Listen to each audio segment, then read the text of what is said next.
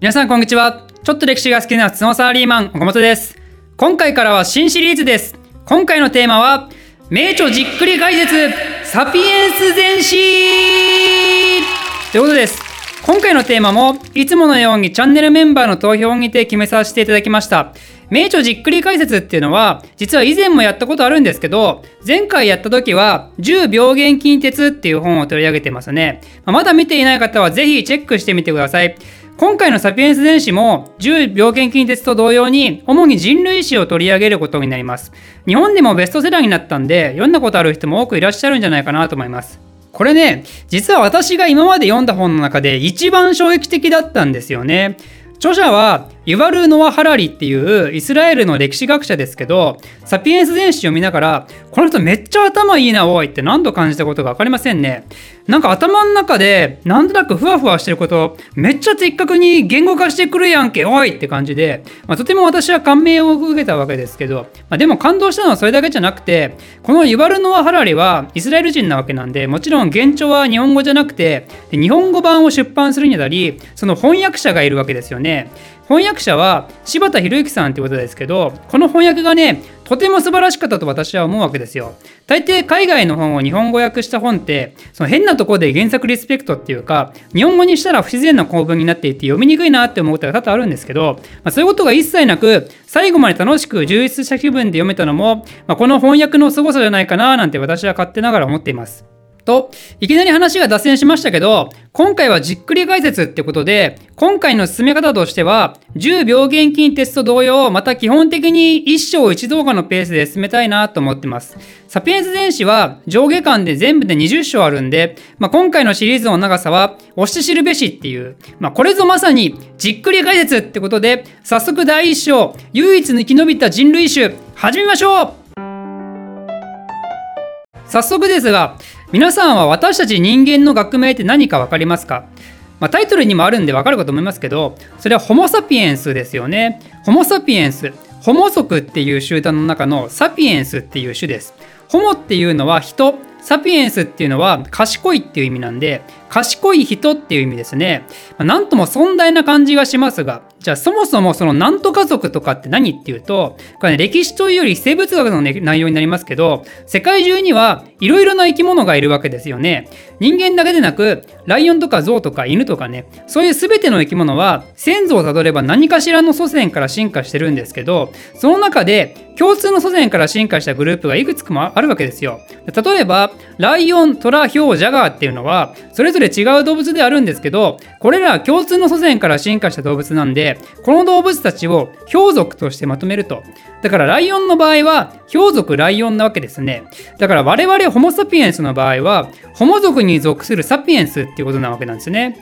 となると、ホモ・サピエンスの他にホモ族に属する種っていうのがいるはずですよね。虎とヒョウの姿形がとても似ているように人間にとても似ている他の動物たちがいるのではないかと。まあ、チンパンジーとかゴリラとかそうじゃねって思うかもしれませんがこれはホモ族のさらに上の階層であるヒト科っていう項目で共通しているところなんで人間に一番近い動物って言われるチンパンジーもホモ族ではないんですね。じゃあホモ族ってホモ・サピエンスだけなのかというとこれは今の時代は答えはイエスなんですが古代においては実は多くのホモ族に属した兄弟姉妹がいたんですよ。ということでこのサピエンス全史においては我々ホモ・サピエンスのことについて語る場合はサピエンスサピエンス以外のホモ族に属した全ての生き物を指す場合人類っていう用語を使ってますんで私の動画もこれが先はそれに習おうと思います。人類が初めてこの世界に誕生したのは約250万年前の東アフリカでアウストラロピテクス族っていうエンジンから進化したのが始まりですね。200万年前頃になるとこの太古の人類の一部がアフリカを離れてヨーロッパやアジアに進出をしてそれぞれの地に暮らす人類がまた異なる方向に進化していったわけですよ。そうして生まれた人たちっていうのが例えば有名なところだとホモ・ネアンデルターレンシス一般にネアンデルタール人と呼ばれますね。ヨーロッパから西アジアにかけて住んでいたサピエンスよりも大柄で力の強い人類です。あとは東アジアの辺りに住んでいたホモ・エレクトスっていう人たちがいたり、インドネシアの方にいたホモ・ソロエンシスっていう人たちがいたり、まあいっぱいいたわけですよ、人類っていうのは。そんでその人類発祥の地であるアフリカにおいてもホモ族の進化は止まらずにルドルフ湖出身の人っていう意味のホモ・ルドルフェンシスっていう人類や働く人っていう意味のホモ・エルガステルそしてついには賢い人を意味するホモ・サピエンスも登場することになります。こうした様々な人類は大きなものもいれば小さなものもいて、分布エリアも広大なものもいれば一つの島にしかいない者たちもいて、まあ、とても多くの人類の仲間たちが世界各地にいたわけですよ。そんな状況が続いていたのは、果たしていつまでのことかというと、なんと約1万年前まで。なんで人類っていうのは約200万年もの間世界各地に同時に存在していたっていうね、まあ、今となってあまり考えられない時代がずっと続いていたんですね。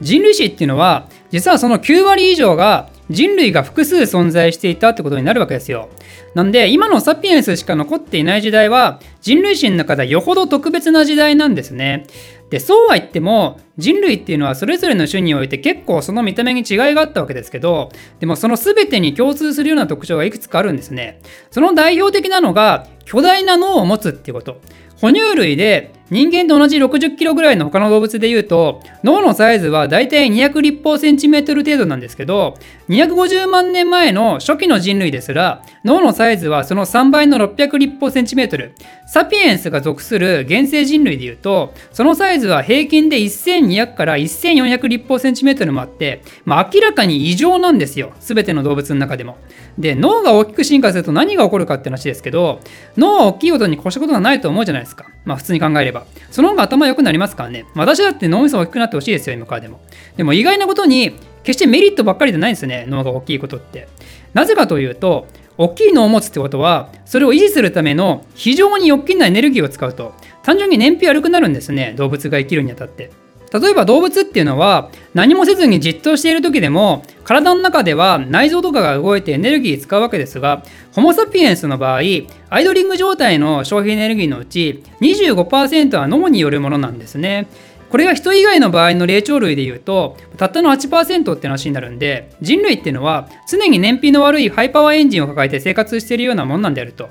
でもエネルギーは無限に得られるものじゃないですからね。食べ物が常に豊富に転がっているわけじゃないんでじゃあそんな問題に対して人類はどのように対処していったのかというとなんと筋肉を衰えさせたと。他の動物たちと比べてね。チンパンジーやゴリラが持つような怪力を失わせてそこで浮いたエネルギーを脳に回したんですよ。これって本当にメリットあったんですかね？この古代において。サバンナっていうさまざまな危険がある中でフィジカルを読めることが本当に正しい進化だったのか？一体なぜ人類の脳がそんな巨大に進化することになったのか？実はこれって未だに答えがわからないらしいですね。ただ結果として人類はその後道具を使って様々な発明をしてそしてサピエンスっていう種が世界を牛耳るに至るんで、まあ、この進化は正しかったと言えるかもですが、まあ、あくまで結果論ですからねこれ。ただ脳の巨大化を支えたものとして一つの説が実はあってそれは何かというと火を使って調理をしだしたっていうところ。体の中で必要なエネルギーは脳以外のところで何が大きいかというと